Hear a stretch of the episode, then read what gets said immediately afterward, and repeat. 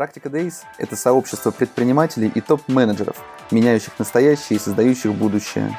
Здесь мы каждый день говорим о ритейле, технологиях и предпринимательстве с руководителями абсолютно разных компаний, от домашних стартапов до международных корпораций. Самое главное, чего мы хотим – смотреть шире на свой бизнес, свою работу, видеть тренды и чувствовать происходящие вокруг изменения, вместе создавая свое будущее. Ведущий подкаста я, Борис Преображенский.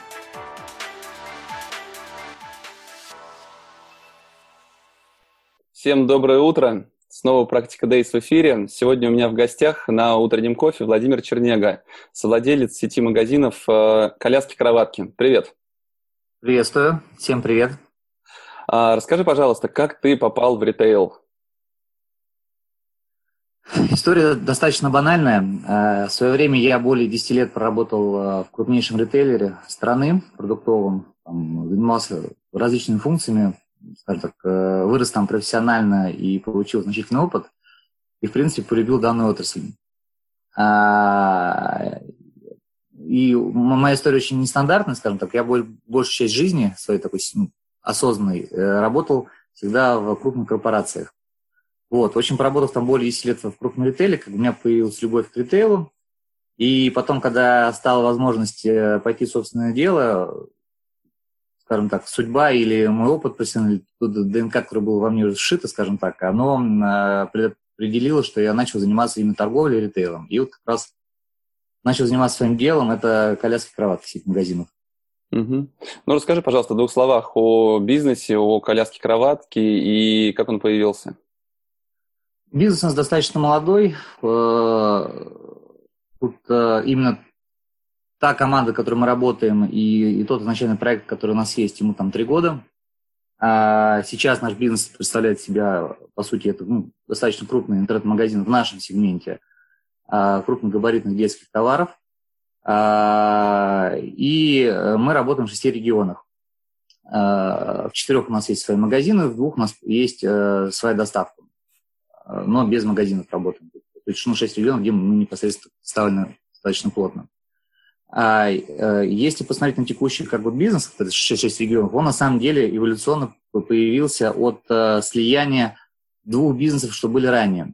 Один из бизнесов это был, по сути, наш. Э, в двух регионах у нас были свои магазины, это немножко другая концепция была.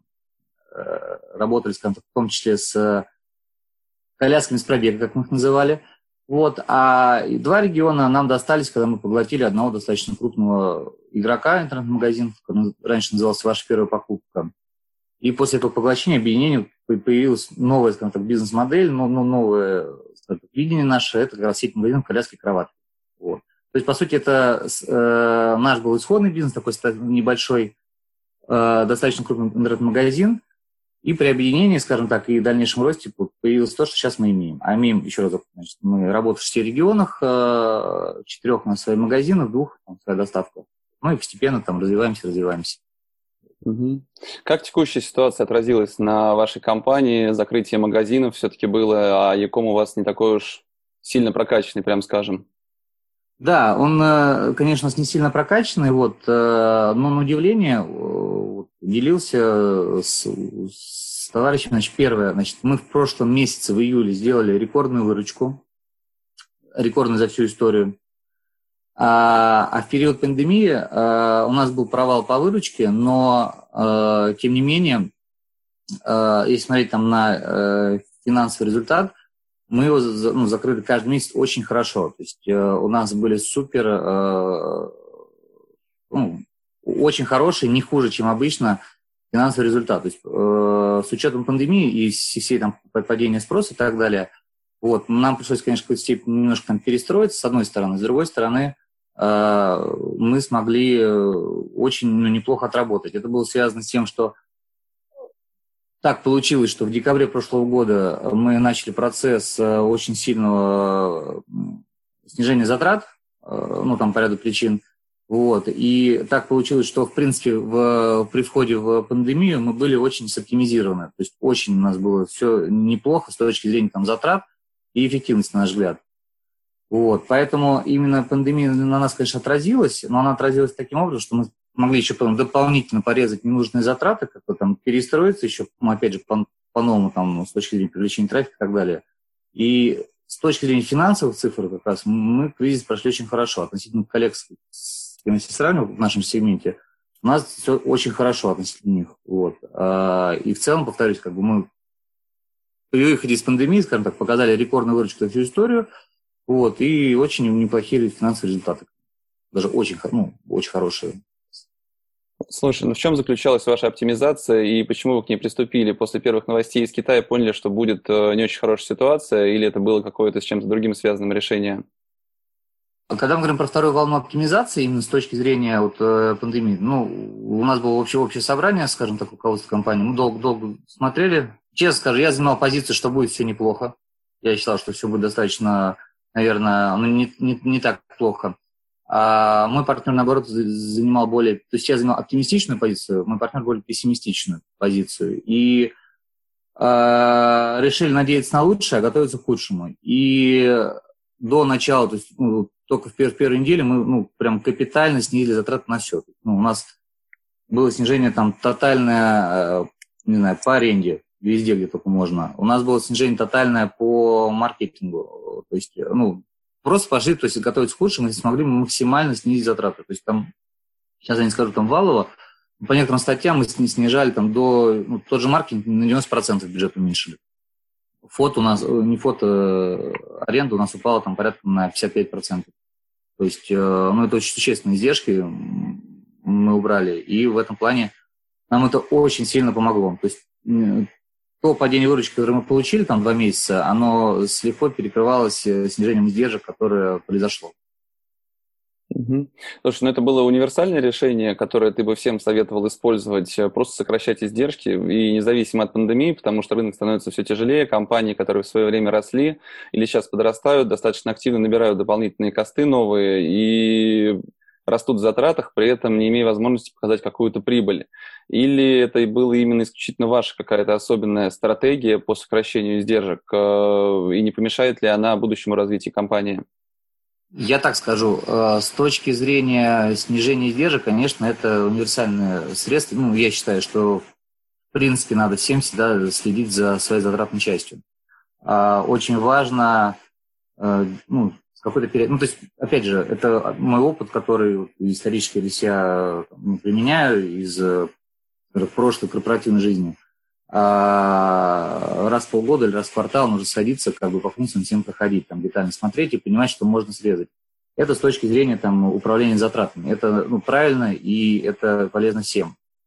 Но тут очень важно ни в коем случае не превращаться в серии монстра, который думает, то есть, когда, когда не будет издержек, когда не будет продаж. Э, в этом плане э, лучше, когда, э, значит, то есть, с одной стороны, думаете о, о затратах, но всегда не забываем о продажах. Поэтому, если даже взять нас, мы действительно очень сильно порезали затраты. Это правда.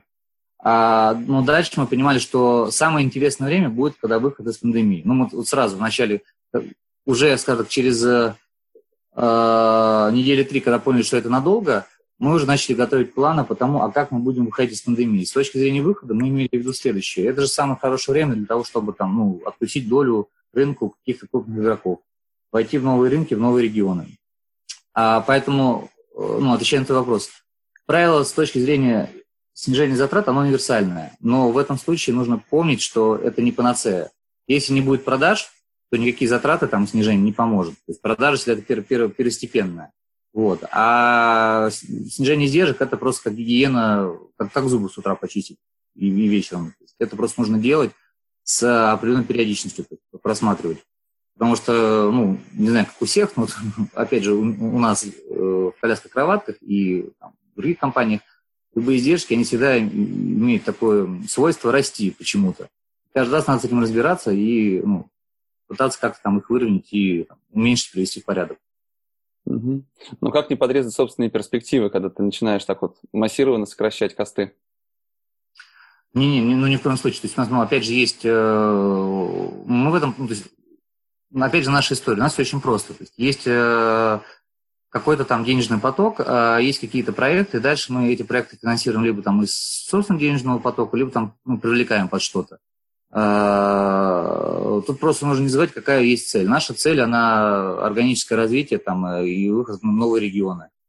И одно не, противоречит другому. Там, то, что когда мы там режем, то, не знаю, там, я, не знаю, еженедельно контролирую там траты на логистику. Ну, то есть я действительно понимаю, почему сколько мы потратили денег и сколько. Если цифра там, она больше, чем э, ну, плановая, то есть мы разбираемся там по драйверам. То есть я действительно в это погружаюсь, смотрю, как, как э, формируются итоговые затраты. Но это ни в коем случае не, не отменяет то, что нужно развиваться, то есть у нас идет там постоянный поиск э, объектов недвижимости, ну, куда мы будем заходить и выходить, там, и постепенно переговоры. Поэтому фокус на, э, фокус на развитие у нас он также есть. Тут в этом проблем нет. То есть если как раз мы разви, разви, э, на развитие мы нацелены там ежедневно, скажем так, то на оптимизацию затрат это процесс там ежеквартальный, наверное. Вот. Но ты сказал, что вы на 90% сократили маркетинг. Каким образом в таких условиях вам удалось показать рекордную выручку? Я так скажу, что вот эти там 10%, которые есть, они очень эффективно отрабатывают. Ну, то есть, скажем так, там было нелинейно. То есть для меня это было тоже очень парадоксально. Для меня это был очень такой больной тяжелый шаг. Вначале он был необходимый, а, а потом, когда мы э, сни, снизили, на удивление, это ну, сильно мы не, не, не присели. Я так говорю, 10, это как раз наш секрет, открою э, зрителям. 10% маркетинга, который мы оставили, это, по сути, офлайн маркетинг э, И на самом деле э, для нас э, его эффективность, его стоимость там, привлечения одного клиента, она очень дешевая. И, ну, достаточно вот для нас не повторюсь, снизив такой затрат на маркетинг, то есть мы, мы потеряли там окей, 25% э, в целом, наверное, 10% рынок просил, 15% просила выручка за счет э, снижения, ну, то есть этого маркетинга. Но с точки зрения экономики, как бы это ни в коем случае не э, ну, отразилось нас позитивно. Вот. Но это может означать не только, что вы так здорово подрезали, но и то, что он был не очень здорово сделан у вас, реализован. Я думаю, в первую очередь, именно, что он был не здорово сделан, а, а не, не то, что мы молодцы там, как это, чтобы что-то построить, надо что-то сломать. Вот сейчас мы сломали, дальше будем строить по новой. Ну, то есть э, э, это так, и ну, глупо это отрицать. У вас работает команда in-house или это подрядчики различные? In-house сейчас. Угу. А, расскажи, пожалуйста, о ваших магазинах. У вас есть несколько форматов, там магазин, шоурум, ПВЗ. Какие вы форматы развиваете и как они сейчас работают? Да, ну, значит, наши магазины в среднем это, значит, э, тут тоже сейчас скажу, значит, про небольшие изменения. Значит, изначально наши магазины были от 80 э, до 120 квадратных метров. Это вот такие небольшие магазинчики, назовем шоурума. Сейчас мы немножко перестраиваем формат. Э, в период кризиса аренда везде сильно подешевела. И сейчас мы начали процесс э, увеличения площади. Как бы. У нас будет от 150 до 300 метров наши магазины. А, ну, шоу шоурум, чтобы было, было проще.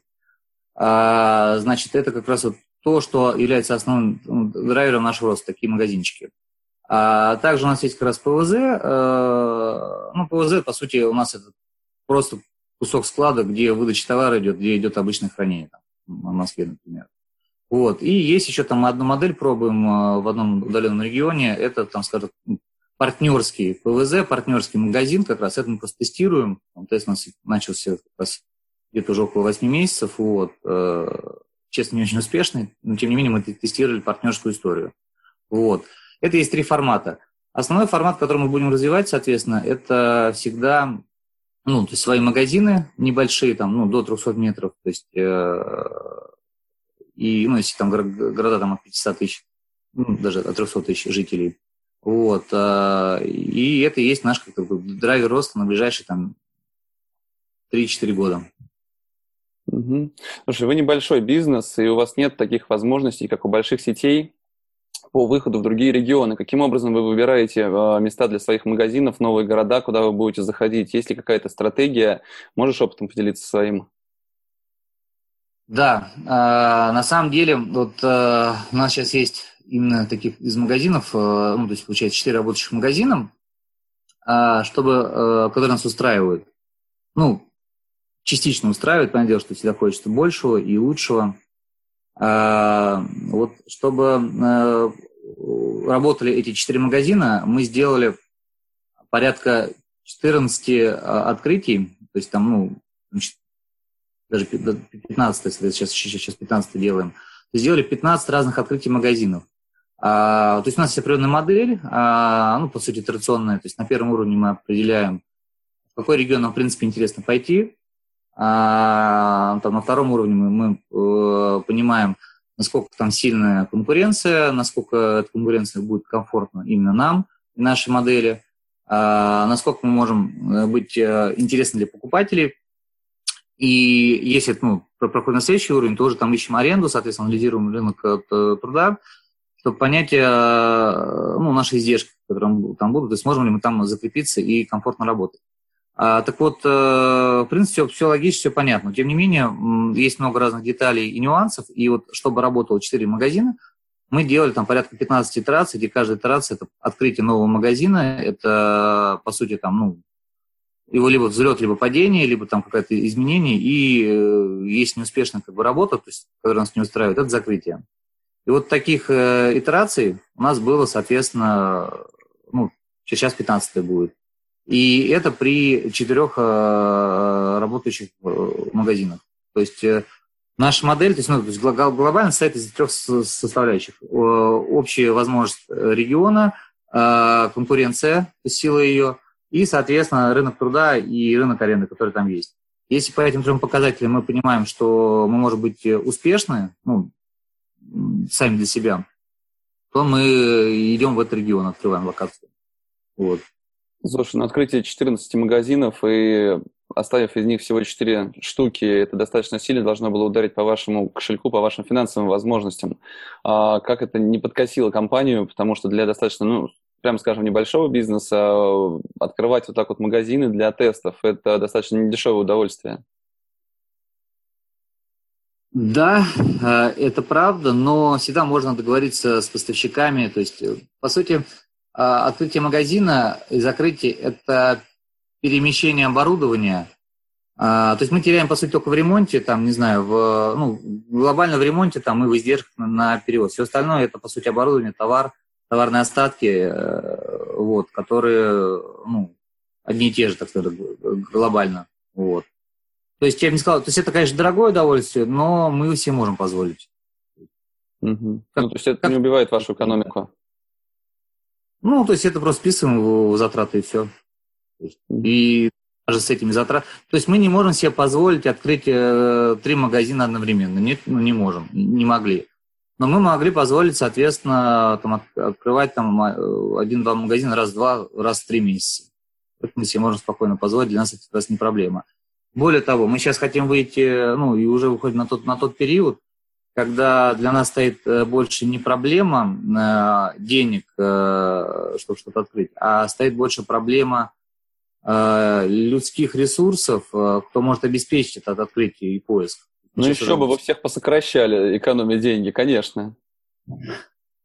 Но, конечно, но даже, ну, отчасти это так, но команда, которая отвечает за открытие и развитие, она вся работает в полном, в полном составе.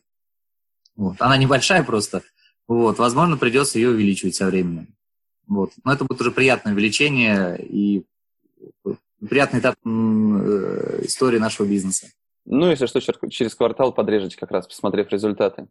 А, я надеюсь, в этом случае... Не, на самом деле, просто я хотел такое сказать, ну, то есть, ну, наши там, не знаю, долгосрочные, не долгосрочные, скажем так, где-то в 2021 году мы планировали, уже ну, так закладывали, что мы сможем спокойно позволить себе открытие каждый месяц. Ну, то есть, условно говоря, каждый месяц откроет новый объект. Вот э, это будет не болезненно, это будет, по сути, идти чисто на наши средства, и это не будет являться какой-то э, сложной задачей. То есть это, то есть, ну, технология открытия, она достаточно очень понятна, то есть мы понимаем, что то есть, от момента подписания договора, аренды, что нужно сделать, соответственно. То есть, э, модель поиска объектов, она тоже будет, э, ну, к концу года будет идеальной. И в этом плане это будет просто такой стандартный процесс, как купить товар, доставить до клиента. Угу. Все-таки, если говорить об расширении вашей офлайн сети и онлайне, на что вы в первую очередь делаете ставку и как экономика офлайн и онлайн у вас различается? Мы делаем ставку, честно скажу, на офлайн в первую очередь. И, скажем так, всегда делали. То есть, э, и считали, что это более ну, простые деньги, потому что офлайн он менее конкурентен, особенно в регионах. в отличие от онлайн. Онлайн он конкурентен, больше конкуренции, лучше предложения. Это раз. А во-вторых, мы торгуем таким товаром, который, ну, то есть детские коляски и кроватки, которые наши покупатели, это, как правило, ну, это всегда беременные мамочки, хотя по статистике процентов 40 это покупают папы э, уже там, в момент, когда э, они стали папами, а мама еще в роддоме лежит, соответственно.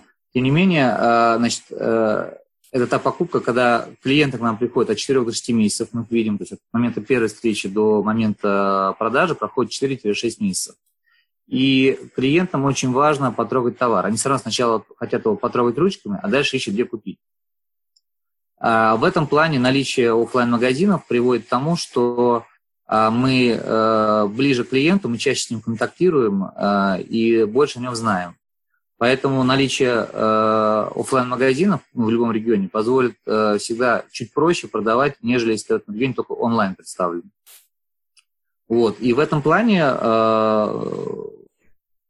наша стратегия как бы в любом случае, скажем так, э, иметь офлайн историю, чтобы быть ближе клиенту, предлагать ему тот товар, который мы считаем наиболее качественный, который ну, выгоден более нам.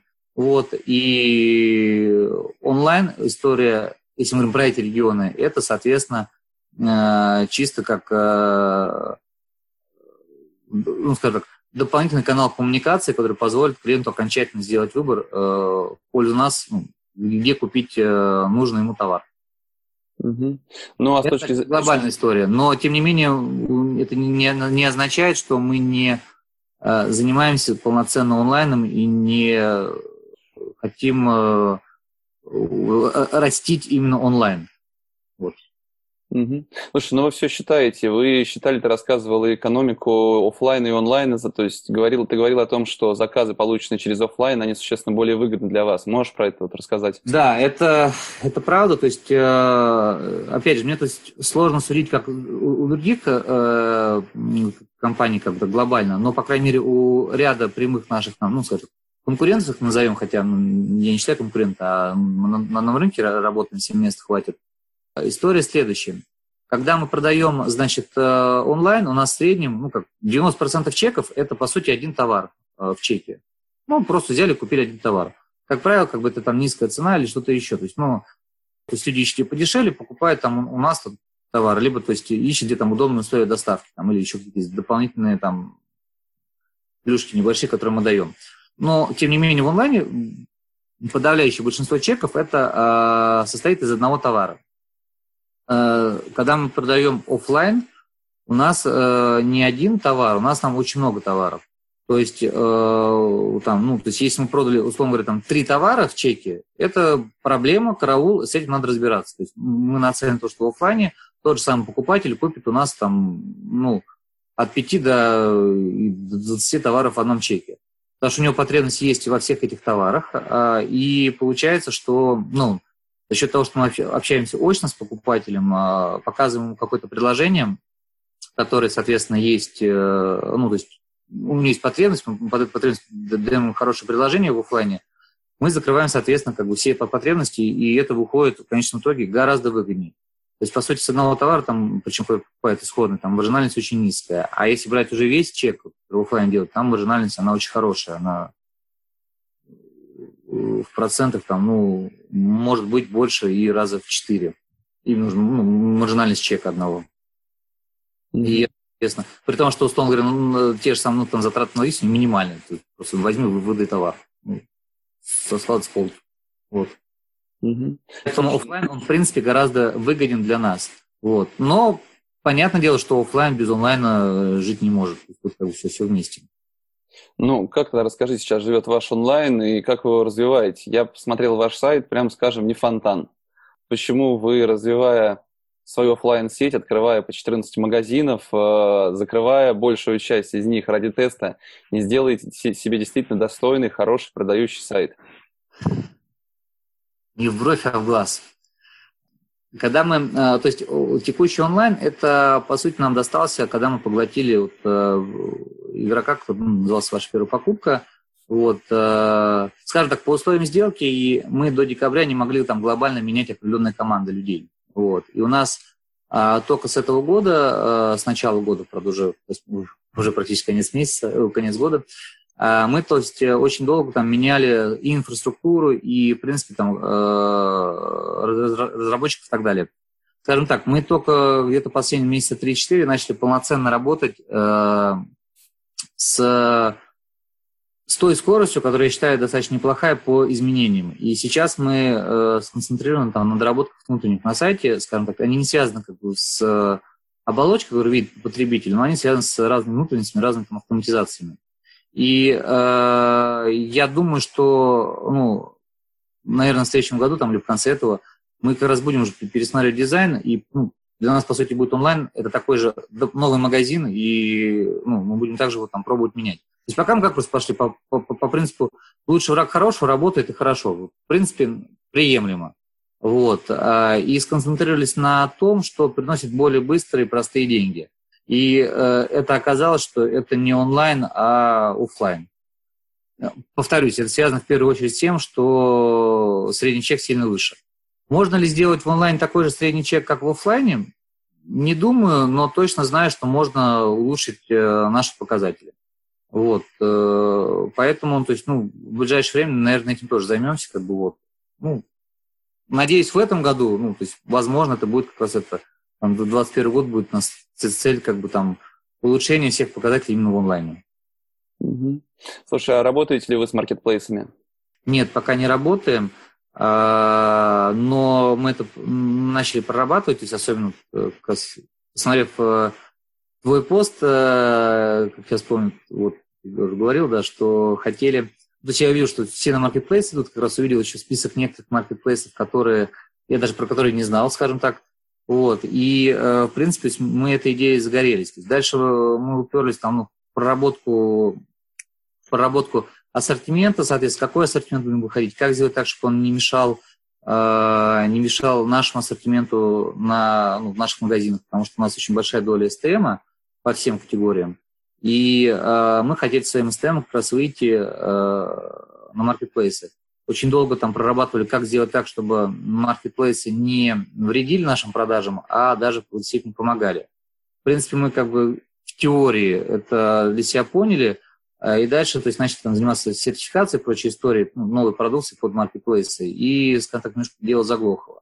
Но точно, наверное, со временем а, мы туда будем лить определенный товар как бы, и ресурсы на то, чтобы этот канал заработал. Вот. То есть, ну, то, только чтобы загружать, скажем так, свои, наверное, производственные, производственные мощности, скажем так, ну, наших партнеров. Слушай, ну и какую тогда стратегию вы выбрали для себя в работе с маркетплейсами? Ты сказал, что вы долго думали, выбирали ассортимент. А в каком формате в итоге вы будете работать с ними? Это будет первая цена, Э, раз. Э, это будут э, те категории товаров, то есть, ну, скажем так, помимо первой цены, то есть, чтобы как бы это шло, это будут, значит, категории товаров тех брендов, которые, которые мы не торгуем в офлайне и в онлайне. Ну, то есть, иными словами, у нас есть какой-то бренд, а у него он, если он представлен в нескольких категориях. Вот там, где нету прямой конкуренции пересечения с нами, ну, это будет на маркетплейс. То есть то, то, что нужно покупателю, но то, что нельзя будет купить у нас лично. Угу. Слушай, ну тебя не страшит конкуренция с маркетплейсами? Они достаточно неплохо растут и в крупном, крупном габарите, и в детских товарах тем более. И каким-то образом ты видишь будущую такую конкуренцию с ними, что ваша офлайн сеть растущая, развивающаяся, в принципе, может очень сильно пострадать в ближайшее время именно из-за этой конкуренции, ну не говоря уже о вашем онлайне. Ну, то есть, наверное, не боишься, что то есть, это определенно как бы вызов и сделать, ну, и возможность сделать нас чуть лучше, чуть сильнее.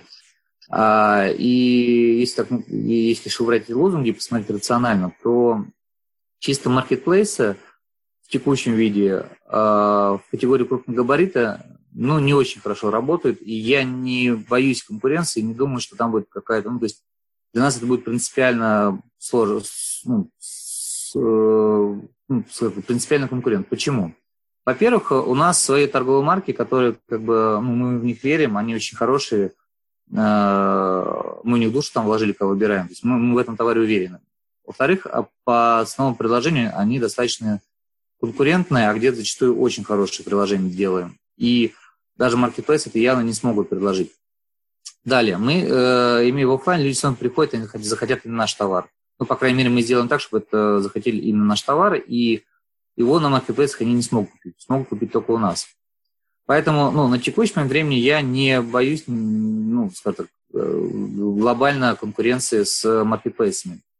Но есть то, что меня настораживает. А, вот если брать коляски, то есть э, для новорожденных, они в основном все ну, европейские. Если брать массовый сегмент, это э, там Польша. И поляки делают там, ну, так исторически сложилось, то есть сейчас не буду подробности, почему и как, но они делают достаточно неплохой товар там по достаточно приемлемым деньгам. При этом Китай, именно прогулочные коляски для новорожденных, он их не умеет делать э, и, скажем так, ну, не, не делает нам делать какие-то жалкие подобия там, ну, как каркасных колясок, и ну, на текущий момент, скажем так, они не конкуренты. Тем не менее, я вижу тенденцию, что со временем, э, я думаю, там Китай года через 2, 3, 4, он научится делать дешевле и такие же неплохие, ну, такой же неплохой, неплохой продукт.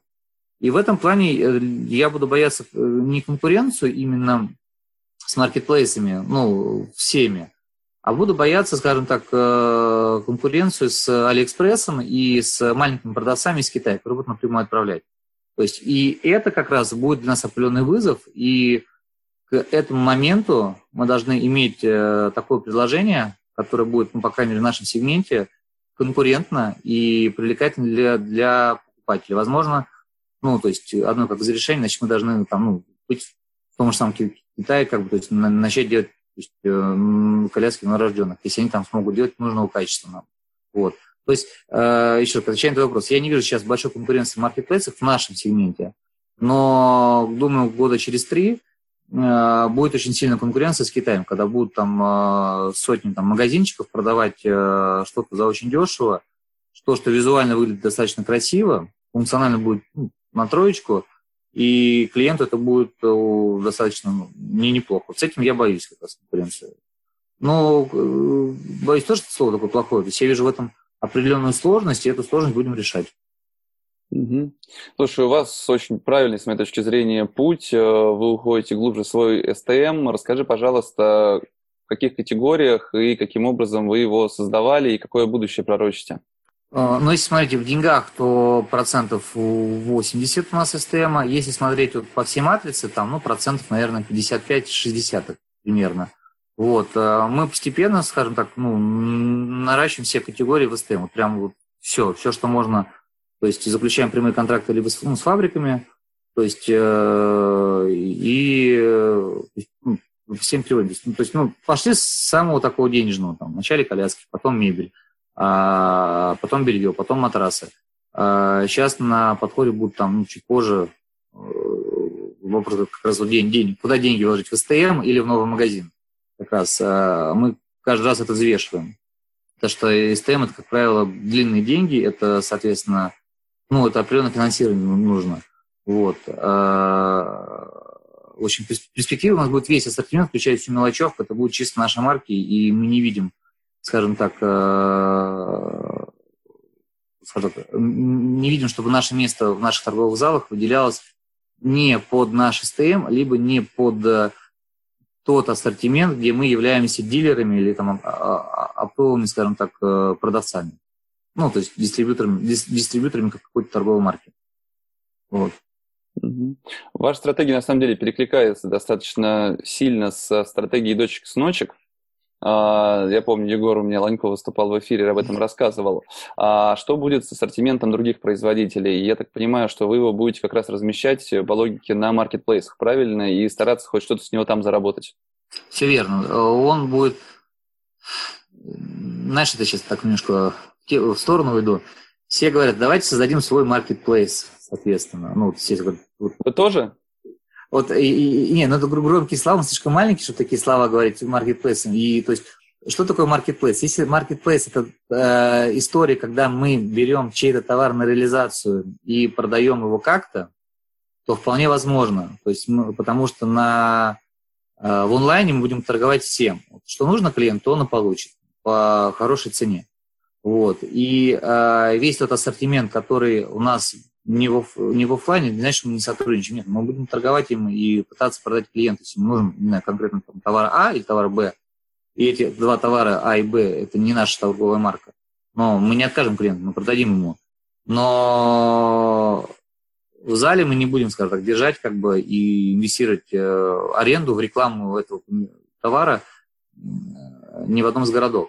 Но продавать его будем. Поэтому э, все товары, которые, скажем так, э, нам по ну, по, по какому-то э, из триггеров там, невыгодны, либо неинтересны, либо мы считаем, что ими ну, не стоит торговать, мы будем торговать, если не не будем торговать, а если, то есть, ну, скажем так, просто экономически невыгодно зале держать, мы будем торговать ими в онлайне. А у нас сейчас там активная матрица в, в онлайне уже порядка 80 тысяч товаров, соответственно, вот, э, ну, доступны для, для заказа. И мы только будем расширять, соответственно, и ну, стараться дать клиенту любой товар, который они захотят. Вот. А именно в офлайне у нас гораздо уже матрица, и, э, скажем так, э, там совершенно другие требования по доходности и по качеству того, чтобы это стояло в зале. Вот. Ну, и так как нам нужно эти требования соблюдать, мы их соблюдаем тем, что мы сами контролируем на этапе производства у производителей. Угу. Ну, то есть, по сути, будет э, у вас в сети происходить постепенное снижение продаж э, других брендов, правильно я понимаю? Это и конкуренция, и в целом э, меньшая выгодность, чем продавать собственные товарные знаки. Да, ну, глобально да. То есть, по сути, Э, по сути, останутся у нас, значит, в сети могут остаться бренды, либо которые очень маржинальные, либо такие А-бренды, где сам вендор вкладывает очень сильно в его продвижение, и клиент хочет именно этот товар. Если вендор, скажем так, не вкладывает большие деньги в продвижение своего бренда, и покупатель не приходит и не говорит, дайте мне этот товар, ну, тогда получается, что смысла его им торговать нет. А, а если же, соответственно, ну, не знаю, есть такие единичные случаи в нашем э, рынке, э, Э, ну, это единственный случай в нашем рынке, когда вендор прям э, целенаправленно вкладывается в маркетинг, и, и тогда покупатели прям хотят его товар, то это мы поставим. В этом случае мы можем пойти на снижение доходности и там даже не зарабатывать много или вообще не зарабатывать, но тем не менее удовлетворить э, реальный имеющийся спрос у наших покупателей. Вот.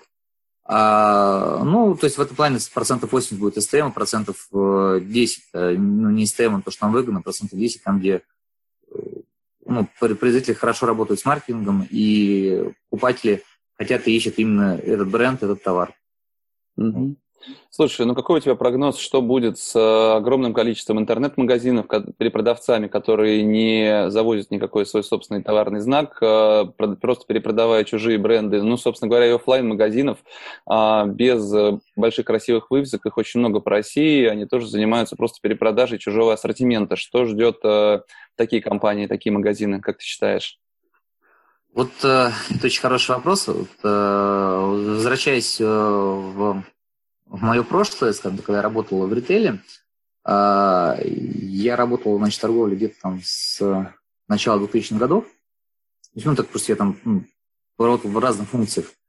А, и я застал самый конец, скажем так, ну, точнее, уже начало ну, новой торговли. То есть вообще, э, там, где Нильсон, кого угодно, торговля там делится на современный формат, там, на, на традиционную торговлю, ну, по-простому, на ларьки и на э, сетевые объекты. Вот в продуктах питания в начале там 90-х годов, соответственно, была раз так называемая, ну, в общем, ларьки, было много ларьков, было много-много-много разных разрозненных магазинчиков, которые торговали каким-то ассортиментом. И тогда был рынок как раз э, очень сильный рынок производителей, которые, по сути, ну, крупные производители были и куча маленьких у них покупателей, перепродавцов. Весь этот рынок трансформируется, если мы сейчас посмотрим, по сути, в, там, в количество глобальных игроков. Ну, то есть реально сейчас доминирующее положение торговли продуктов питания занимают крупнейшие игроки. А, это, ну, то есть там сеть там, Пятерка, Магнит, а, Дикси, Красно-Белое, там, ну, Зил там в центральной части э, там, Сибири, Мария Рай, ну и прочие, как там, в каждом районе есть сильные игроки. То есть, э, если посмотреть на текущий рынок э, товаров, э, ну, колясок кроваток, то есть крупных габаритных товаров для детей, по сути, история очень похожа, только с задержкой там, на вот эти 15, там, 10-15 лет. Сейчас, по сути, если посмотреть любой город, тут, э, приехать в любой город в России, как ну, в центральной части, по крайней мере, даже на Урале, либо маленький, там 30 тысяч жителей, 50 тысяч жителей, там, не знаю, 100, 150, будет один, два, три игроч, игрока, кто занимается колясками, это, по сути, там, ИПшник, который там 10 лет торгует э, этими колясками. И ну, структура, в принципе, продаж на текущий момент, это что большую часть э, товара продает, соответственно, маленькие игроки. Они уже начали вымирать, потому что, да, пришли маркетплейсы, там есть парочку крупных игроков. Те же самые дочки-сыночки очень сильные в некоторых городах по крупному габариту. Они, в принципе, то есть являются очень крупным еще и оптовым поставщиком. Вот. Но э, рынок сейчас так, так, так, таков, что большинство продавцов это, как ты правильно сказал, перепродажники. Это очень маленькие э, компании с Э, с, ну, на мой взгляд, э, не очень большими финансовыми возможностями. И будет происходить то же самое, как с продуктом питания. То есть будет происходить укрупнение, будут появляться какие-то крупные ну, назовем, сети, крупные игроки, которые будут постепенно захватывать именно этот сегмент э, ну, там, по всей стране. Вот, то есть в том виде, как и сейчас, это однозначно вымрет. Возможно, останутся там несколько маркетплейсов, там будут напрямую вендоры работать, соответственно и появится там ну, сколько-то крупных игроков, кто будет заниматься непосредственно ну, крупным габаритом. Угу. Слушай, у вас хороший, хороший прибыльный растущий бизнес. Считаешь ли ты его успешным? Да, да. Я скажу, что он очень успешный. Он сложный, он, он сложный, он тяжелый. А, вот, наверное, как любой бизнес, не бывает простого бизнеса. Вот. А, но он достаточно успешный, в моем понимании. Вот. Ну, можно ли считать твой бэкграунд, твой опыт э, секретом вашего успеха? Это однозначно, наверное, одна из составляющих моего успеха, ну и всей компании в целом, но э, таких составляющих все-таки несколько. На самом деле, то есть у меня очень крутая команда, очень крутой партнер. Вот, э, скажем так. То есть я очень часто, как это, мы даже ловили, я отвечаю за мы куда-нибудь впишемся, что-нибудь начнем делать, а она, соответственно, дальше это как там уже структурирует и там, ну, приводит э, в норму. То есть, по сути, э, вот несколько слагаемых. Команда, в которой глаза, глаза горят очень сильно, то есть мой опыт, который как бы, я передаю, как бы. И третье, что команда этот опыт очень неплохо принимает, а, где-то там может, перерабатывает, там, дорабатывает, додумывает, и потом применяет, имплементирует э, в работе. Вот э, это, наверное, есть наш успех с логаем. То есть команда, однозначно мой опыт. То есть не было бы моего опыта, наверное, не было того, что мы имеем. Это правда. Но не было бы команды, не было, опять же, того, что мы имеем. То есть именно той команды, которая у нас собралась и которая то есть, у нас растет. Мы, на самом деле, еще идем по, такой, э, ну, по такому этапу развития, что, скажем так, опять же, это мой опыт определенный, э, когда занимался в одном из мест, э, оптимизации. И, скажем так, очень много сокращал людей сотнями. А, и видел, как приводит, скажем так, излишний штат э, к ослабляет бизнес. И в этом плане вот мы сейчас работаем, у нас очень небольшая команда, но э, каждый человек, по сути, это владелец там, бюджета на свою функцию, где он может делать, что хочет. Ну вот, и мы идем по принципу такому, меньше людей, а, но лучше больше издержки. А, на решение той или иной задачи. То есть любая задача, по сути, стоит денег. Вот людей будет, кто может э, принять решение, их будет немного у нас всегда, а бюджеты будут расти только на принятие решений. По такому подходу пошли.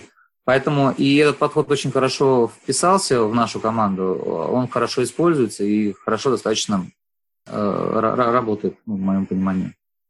Слушай, приходилось ли тебе жалеть о том, что ты ушел с хорошей работы, с хороших должностей, с хороших зарплат э, в собственный бизнес? Такой вопрос э, сложный. Я знаю точно, что, ну, во-первых, да, мой, мой доход раньше был сильно выше среднего. Э, сильно выше. Вот. Э, а сейчас? Сейчас. Не, сейчас уже он такой средний, я так назову его. Средний, наверное. Вот. Еще недавно был э, ниже среднего сильно. Вот. Но на горизонте там лет пяти, э, условно, ну, понятное дело, что я, я думаю, что он будет гораздо больше, чем э, там был, ну, надеюсь, скажем так. Но при этом прекрасно понимаю, что будут совершенно другие проблемы, другая ответственность и другие сложности. Чем больше бизнес, там задачи, ну, головные боли совершенно другие. Вот. С точки зрения перехода, то есть я еще раз в самом начале говорил, то есть я не традиционный предприниматель, то есть я очень много лет посвятил корпоративной работе. То я поработал там и в нефтяной отрасли, и в крупном банке, скажем так, поработал в очень крупном, и поработал в ритейле. Вот. Э, и я работал всегда в компаниях, где очень устойчивых, э, где, конечно, есть определенная турбулентность, но они всегда будут, были, есть и будут, скорее всего, там, в ближайшее время. Вот. И конечно, масштаб решения задач, который там был, доход, который там был, скажем так, и ресурсы, которые там были, они несопоставимы с тем, что сейчас есть. И, в принципе, когда я перешел в свой бизнес, это, ну, я реально учился, то есть я легко решал сложные, наверное, задачи, и был беспомощен в решении легких задач, которые там для обычного предпринимателя, наверное, не легкие. Мне это было сложно, потому что я с ним первую жизнь столкнулся. И, кстати, когда вот э, в Шлихоле передался э, мне переход, он передался в этом плане очень сложно, но это в какой-то степени меня там уже где-то там больше, ну, то есть уже занимаюсь уже, получается, полтора года прям полноценно, значит, э, или год, значит, э, э, в общем, в, в, в, в этом переходе он дался очень сложно, было очень больно, а, но сейчас я вот уже очень ну, освоился, очень доволен и прям счастлив, потому что ну, я занимаюсь реально интересными задачами, я занимаюсь реально интересными ну, есть делами, у меня очень крутая команда, то есть каждый день я просыпаюсь как бы с мыслями, что мне нужно сделать, и э, у меня идет драйв. Э, такого драйва у меня уже не было там лет, наверное, 15. Э, когда я был там молодым еще, там только-только окончил э, университет, вот э, у меня сейчас так, так же горят глаза и такой же драйв. И самое главное, что я понимаю, что там на горизонте пяти лет, то, куда мы придем, это будет история потрясающая, и она будет уже, ну, в, в, в разы больше и интереснее, чем там, где мы есть. То есть и я очень предвкушаю, скажем так, ну, вот это, скажем так, промежуточную точку там на горизонте там, пяти лет, куда мы должны прийти. Угу. Здорово. На самом деле, мне кажется, что предпринимательское счастье – это когда ты смог э, пережить тот уровень, когда ты считаешь это несчастьем, по умолчанию и начинаешь получать удовольствие от того, что происходит, от этой турбулентности, непрерывных изменений и грядущий, э, чер... как это, когда пройдет сегодняшнее время, только тогда мы поймем, была это черная или белая полоса. Вот, и это очень здорово. Слушай, ну и последний вопрос. Скажи, пожалуйста, вы готовитесь каким-то образом ко второй волне или не берете это вообще в расчет? Нет, мы, готов... ну, мы готовимся, более того, мы, ну, то есть еще раз, тут, тут опять же есть у нас оптимистичный и пессимистичный сценарий. То есть э, в этом случае я пошел немножко более пессимистично, в отличие от моего партнера, который более оптимистично пошел. Э, потому что э, то есть я смотрю статистику по заболеваемости, она достаточно существенная. Сейчас э, очень много, ну, у меня знакомых товарищей, в принципе, я вижу людей, уехал там на моря в Сочи, тоже самое там в Крым, и там очень большая концентрация людей. Я боюсь, что сейчас, когда все массово вернутся в Москву, там, ну и вообще в другие города, пойдут там в школы или садики 1 сентября, а кто-то будет еще в октябре возвращаться. У нас, соответственно, прям вот э, середина октября прям долбанет по полной. Ну, по крайней мере, я внутренне это э, э, ожидаю. И э, с одной стороны, мы глобально никак не стали готовы, ну, готовиться к второй что мы там, в принципе, готовы, у нас все хорошо. Но в своем календаре, календаре платежей мы сделали так, чтобы у нас на октябрь не упало больших э, денежных выплат, э, там по обязательствам и прочее. В случае, если вдруг э, что-то произойдет, и это произойдет будет гораздо хуже, чем было. Так скажем, скажем так, подстраховались немножко на октябрь, вот, но э, вот, э, надеемся, что ничего не произойдет. Но тем не менее, как бы вот, э, с точки зрения там, денежного потока, мы именно Э, на конец октября э, заложили так, чтобы там были минимальные как бы траты, минимальные выплаты. Но чтобы в случае, если вдруг будет резкое падение выручки или опять же закрытие там розницы, чтобы мы спокойно это пережили и ну, не было проблем у нас. Угу. Спасибо большое. Очень интересный разговор получился. Я искренне полагаю, что любым предпринимателям с оборотом, скажем, до миллиарда двух э, очень полезно будет его посмотреть, э, этот эфир, и взять на заметку твой подход. Он действительно очень правильный. Спасибо тебе за него. И до новых встреч. Успехов вам. Да, спасибо большое, Борис, что позвал, пригласил. Вот, э, и всем привет, хорошего дня. Напомню, это был подкаст «Практика Days», а меня зовут Борис Преображенский. Если вам понравился выпуск, поставьте оценку и оставляйте комментарии. Пишите, какие темы вам интересны и кого позвать в гости в следующий раз. Практика Дейс выходит в прямом эфире каждый будний день у меня на Фейсбуке. Еще видеозапись эфира удобно смотреть на YouTube.